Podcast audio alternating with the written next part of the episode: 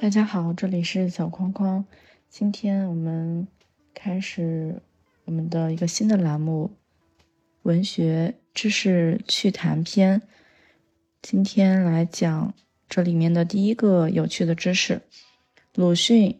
为什么说《儒林外史》俗称讽刺之书？那么，根据《文学知识百科全书》，也就是冰心呃总编的这一套。书籍来说，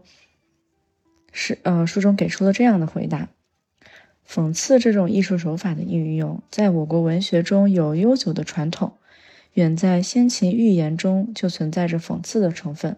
到了明代小说里，讽刺手法得到了较为广泛的运用。《儒林外史》吸收前代讽刺艺术的成就，加以创造性的发展，使我国有了成熟的讽刺小说。鲁迅先生曾曾说。《儒林外史》问世后，于是说部中乃时有俗称讽刺之书。讽刺是和真实性不能分开的。鲁迅先生在他的《且介亭杂文二集《什么是讽刺》一文中说道：“讽刺的生命是真实，他所写的事情也是公然的，也是常见的，平时是谁都不以为奇的。”而且自然是谁都毫不注意的。不过这事情在那时，却已经是不合理、可笑、可鄙，甚而至于可恶。但这么行下来，习惯了，虽在大庭广众之间，谁也不觉得奇怪。现在给他特别一提，就动人。在《论讽刺》一文中又说：“非写实，绝不能成为所谓讽刺。”非写实的讽刺，即使能有这样的东西，也不过是造谣和污蔑而已。《儒林外史》里所呈现的儒林群丑的种种恶劣行径和社会上种种腐败现象，都是当时社会生活上活生生的事实，是作者对现实生活的艺术概括。《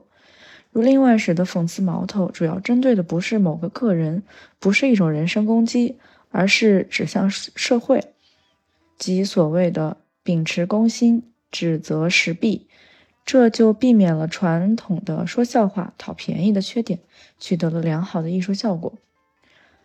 儒林外史》的风格是凄而能谐，婉而多讽，能把辛辣的嘲讽融化在不动声色的客观描写里。具体的说，《儒林外史》高明的讽刺艺术表现在以下几个方面。一、小说对待不同阶级地位的知识分子，能采取不同态度进行讽刺，因为社会的腐败和黑暗在不同的人身上留下的烙印深浅是不一样的，因此对那些恶棍混蛋，作者是深入的揭露鞭挞；而对一些老实忠厚的人身上的缺点，既批判又怜悯，而作者的讽刺态度又能随着人们的地位和思想品德的变化而有所不同。如周进、范进中举之前，作者虽然嘲笑他的悲屈和热衷功名，但态度是同情他们、可怜他们。可是当他们获得功名神器以来后，作者对他们则采取讽刺和批判的态度。第二个方面，善于揭示人物言行的矛盾，让人物自己当场出丑，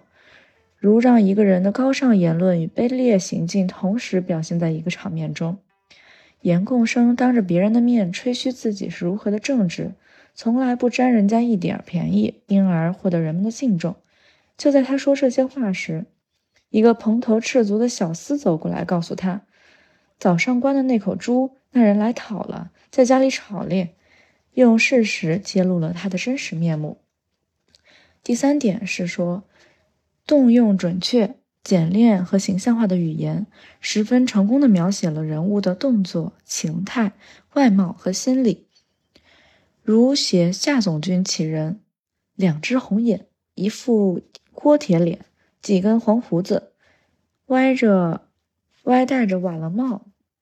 走进门来和众人拱一拱手，一屁股就坐在上席，一个自高自大的小土豪的面目就生动的呈现在。我们读者面前了，